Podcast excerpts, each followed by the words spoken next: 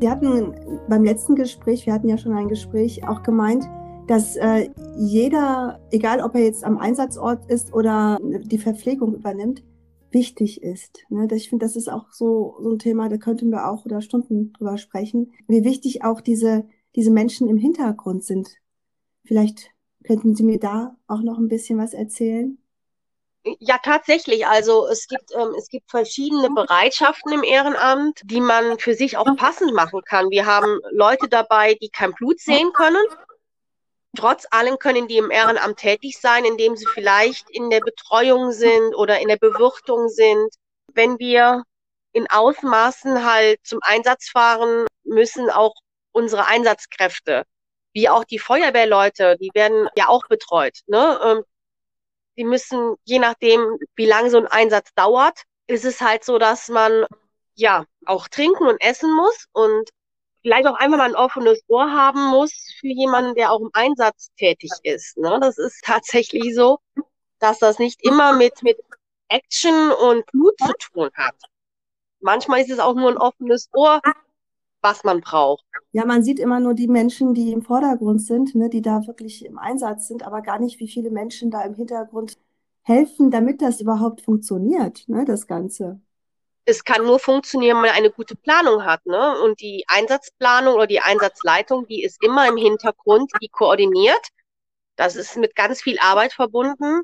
Wir haben den Materialaufwender, der quasi auch dafür sorgt, dass das Material ordnungsgemäß da ist, dass das Material verpackt ist, dass die Geräte funktionieren. Wir haben die Sanitäter, die im Vorfeld auch die Verletzten versorgen können. Also wir haben ganz viele Abteilungen und es, ich gehe, also das Ehrenamt ist so groß, dass man sagen kann, da ist für jeden etwas dabei. Das finde ich eine wichtige Aussage. Da ist tatsächlich für jeden was dabei. Ne? Und es, es sind ja auch nicht immer Situationen, wo man sagen muss, ähm, wir haben immer mit Massenanfall von Verletzten zu tun. Ne? Oftmals ist es ähm, auch Verwaltungs, äh, wenn wir Großveranstaltungen haben, ähm, klar, da kann was passieren, muss aber nicht. Aber es ist tatsächlich in jedem Bereich für jeden etwas dabei.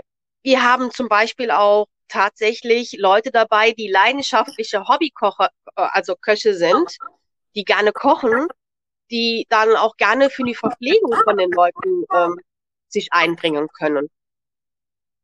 Das finde ich klasse. Wir ja, haben Leute dabei, die koordinieren können, die sagen, hey, ich bin super in Koordination im Bürowesen, wo ich Pläne takten kann oder ähm, ne. Wir haben Leute dabei, die auch gerne an Kfz-Autos mechanisch ähm, super fit sind, die dann die, die Fahrzeugwartungen machen können wir haben auch tatsächlich ältere Leute dabei, die für die Betreuung von Menschen, die Blut spenden, ne, die, die dann anschließend die Bewirtung und ähm, die Betreuung von den Leuten machen, die halt eben das Blut gespendet haben. Ähm, wir sind jung, wir sind alt, wir sind Mittelalter, wir sind eine große Familie, die im Ehrenamt zusammenkommt. Da, da setzen Sie gerade einen Punkt an, da wollte ich sowieso schon fragen.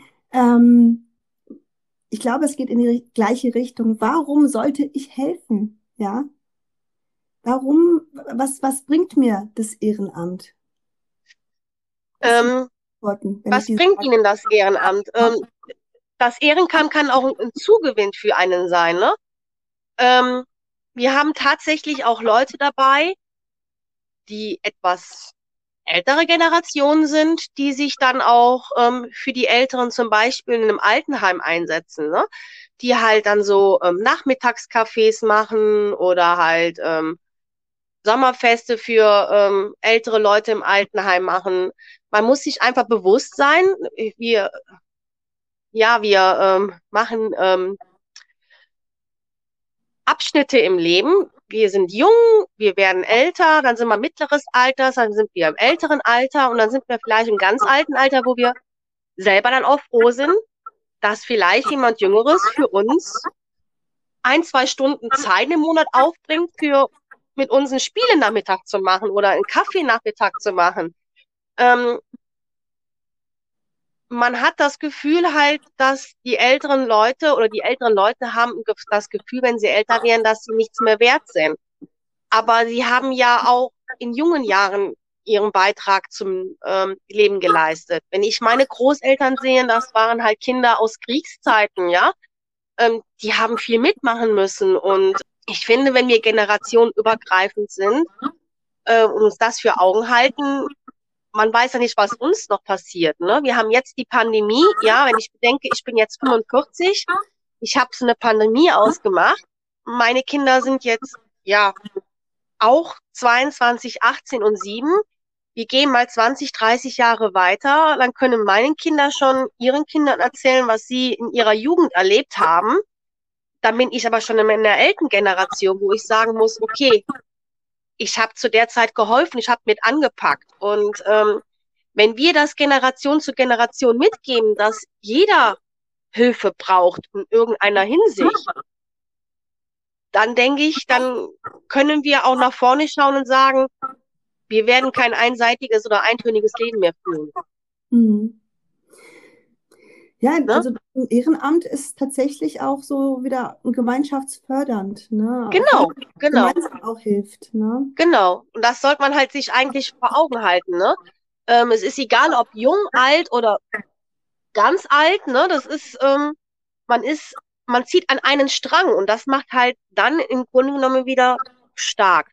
Eine Gemeinschaft macht stark. Ja, und es macht es auch so wertvoll ja, man, wir brauchen auch einfach die Erfahrungen der älteren Leute, damit wir noch stärker werden können. Ja, also da kann ich nur zu. Ich, ich nicke hier. Man sieht es nicht, aber ich nicke die ganze Zeit. genau. Ich sollte vielleicht noch irgendwie Ja oder so sagen, aber ich nicke die ganze Zeit. ja, das, das ist halt, ähm, es wird unseren Kindern leider nicht mehr vorgelebt. Ne? Und das ist halt, ähm, es, ich habe die manchmal die Meinung, dass es halt in die falsche Richtung geht. Und ähm, wir merken es ja auch alle, ob es im Roten Kreuz ist, ob es in den Freiwilligen Feuerwehren ist, auf dem Land oder oder. Ne? Diese ehrenamtliche Arbeit, die geht zurück. Also was würden Sie denn sagen? Was würden Sie diesen Menschen sagen, um sie ähm, abzuholen? Ja, so ein Statement. Welches Statement würden Sie da treffen? Man sollte auf jeden Fall wieder nach vorne schauen und sagen, ich muss mich motivieren, auch mal wieder vielleicht einem Verein zu unterstützen. Das ist auch eine, eine ehrenamtliche Arbeit, wenn man sagt, okay, ähm, die ganzen Vereine, die gehen kaputt, Musikvereine, die ganzen Traditionen gehen kaputt, weil die Leute, Leute sich keine Zeit mehr dafür nehmen. Und ähm, man sollte einfach nach vorne schauen und sagen, okay, ich habe keine Lust, nur in diesem Stress zu verwalten. Ich, ich möchte auch was für mich tun. Und es gibt viele Situationen oder viele Punkte im Leben, wo man wieder einen Hobby nachnehmen kann. Und warum kann dieses Hobby kein Ehrenamt sein?